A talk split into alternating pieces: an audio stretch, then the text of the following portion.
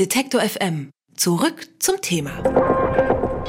Neulich habe ich erst wieder ein Plakat gesehen, wo äh, dazu aufgerufen wurde, ja, gegen Mietpreiserhöhung in Leipzig zu demonstrieren. Das Leben, das wird nämlich teurer und da nicht nur in München, in Köln oder in Berlin, sondern auch ja in Leipzig, in Jena, in Dresden oder auch in Göttingen, also in typischen Studentenstädten. Ja, ein WG-Zimmer kostet da gerne mal ab 400 Euro aufwärts.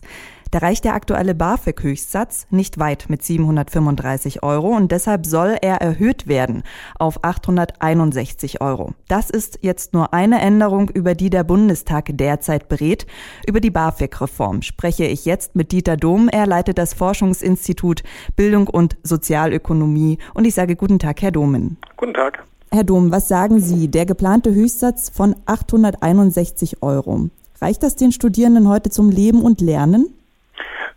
Das ist schon reichlich wenig und man muss im Hinterkopf haben, dass dieser Höchstsatz von 861 Euro erst ab 2021 gelten wird. Die Erhöhung zu Ende dieses Jahres fängt äh, deutlich niedriger an. Es geht im Bereich des Höchstsatzes von 400 auf 420 Euro und dann kommen erst einmal die 325 Euro. Das ist tatsächlich eine deutliche Erhöhung für die Miete obendrauf. Das heißt, wir sind dann erstmal bei 755. Dieser Betrag von 861 setzt sich dann daraus zusammen, dass es weitere Erhöhungen geben soll in den kommenden Jahren und dass dort auch die Kranken- und Pflegeversicherungspauschale enthalten ist, die nur für die Studierenden zum Tragen kommt, die auch Kranken- und Pflegeversicherungsbeiträge zahlen.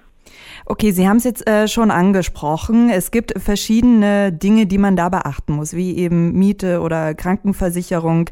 Ähm, Sie haben mal für das Deutsche Studentenwerk ähm, so eine Studie ermittelt oder andersrum, das Deutsche Studentenwerk hat bei Ihnen mal eine Studie in Auftrag gegeben, wie viel so ein Student monatlich braucht. Was haben Sie denn da alles berücksichtigt für Faktoren?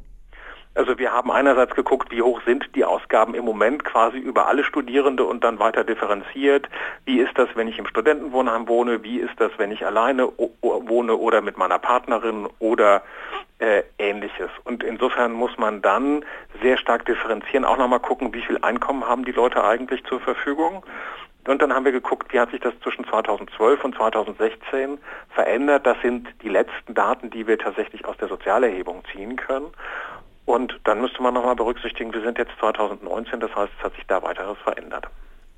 So, und alles zusammengenommen, wie viel braucht denn jetzt ein Student zum Leben, zum Beispiel in München oder in Greifswald, ist ja sicherlich auch nochmal ein Unterschied.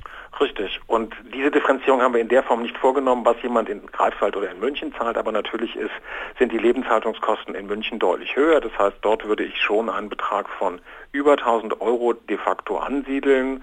Äh, in Greifswald kommt man vielleicht mit 850 oder 900 Euro aus.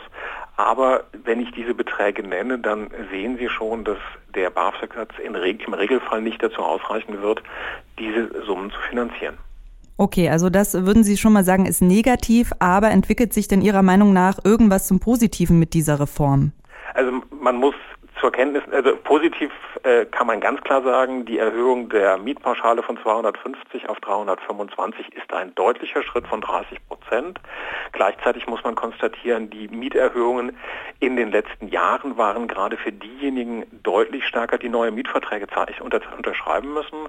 Das sind diejenigen, die irgendwo hingehen zum Studium an und meistens zwischen 18 und 24 äh, Jahre alt sind. Und bei denen kann man dann feststellen, dass die Mieten zum Teil um 50 Prozent von äh, 250 oder 260 auf 360, 370 Euro gestiegen sind. Und woran fehlt es äh, Ihrer Meinung nach, damit das auch wirklich eine nachhaltige Reform ist, damit Studierende in zehn Jahren nicht wieder dasselbe Problem haben, dass ja ihnen das Geld zum Studieren fehlt? Also wir brauchen eigentlich eine grundlegende Trendwende. Ähm, wenn ich mir die Erhöhungen angucke, die jetzt beschlossen worden sind, dann habe ich, das habe ich erwähnt, die Erhöhung der Mietpauschale ist tatsächlich eine überdurchschnittliche Erhöhung. Äh, alles andere bleibt eigentlich hinter den äh, Preissteigerungen oder Einkommenssteigerungen bei den Eltern, beim Einkommen der Eltern äh, zurück. Das heißt, es geht im weiten Teilen eher weiter in die Richtung, die wir in den letzten Jahren und Jahrzehnten haben, nämlich es gibt in der Tendenz im Verhältnis zu den Lebenshaltungskosten immer weniger und auch bei den Eltern wird immer früher quasi BAföG-technisch zugegriffen. Das heißt, der Elternunterhalt wird im Prinzip immer höher als im Vorjahr. Und das bedeutet, dass Tendenz die Zahl der Studierenden, die BAföG berechtigt sind oder BAföG bekommen, eher weiter zurückgehen wird, als weiter steigen wird. Eine kleine Gegen, ein kleiner Gegentrend könnte dadurch auftauchen, dass die Mietpauschale tatsächlich, wie bereits mehrfach erwähnt, ähm, überproportional gestiegen ist. Das war ja auch ein Grund, warum diese Reform jetzt angeschoben wurde, weil eben immer weniger Studierende überhaupt diese Förderung erhalten. Äh, da noch meine Frage, ist es nicht auch eher so die Scheu vor diesem bürokratischen Aufwand, überhaupt erst den Antrag zu stellen? Also es gibt, glaube ich, ein ganzes Geflecht von Gründen, warum jemand keinen Antrag stellt.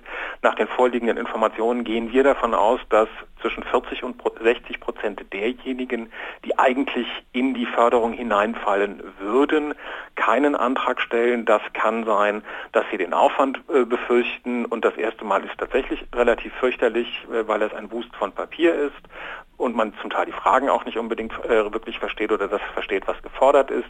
Dann haben viele Angst, weil sie sich verschulden, wobei äh, da auch äh, teilweise Blüten oder Märchen äh, geistern, was man denn dann tatsächlich zurückzahlen muss.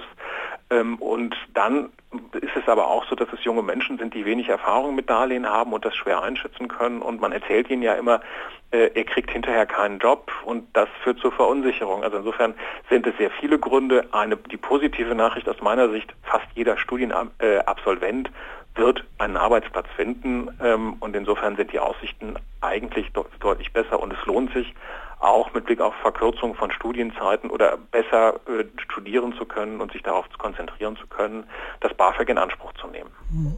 Der Bundestag berät derzeit über die BAföG-Reform. Es soll mehr Geld geben, wird aber wahrscheinlich nicht wirklich reichen, sagt Dieter Dom. Er ist Leiter des Forschungsinstituts Bildung und Sozialökonomie und ich sage vielen Dank für das Gespräch. Danke auch. Alle Beiträge, Reportagen und Interviews können Sie jederzeit nachhören im Netz auf detektor.fm.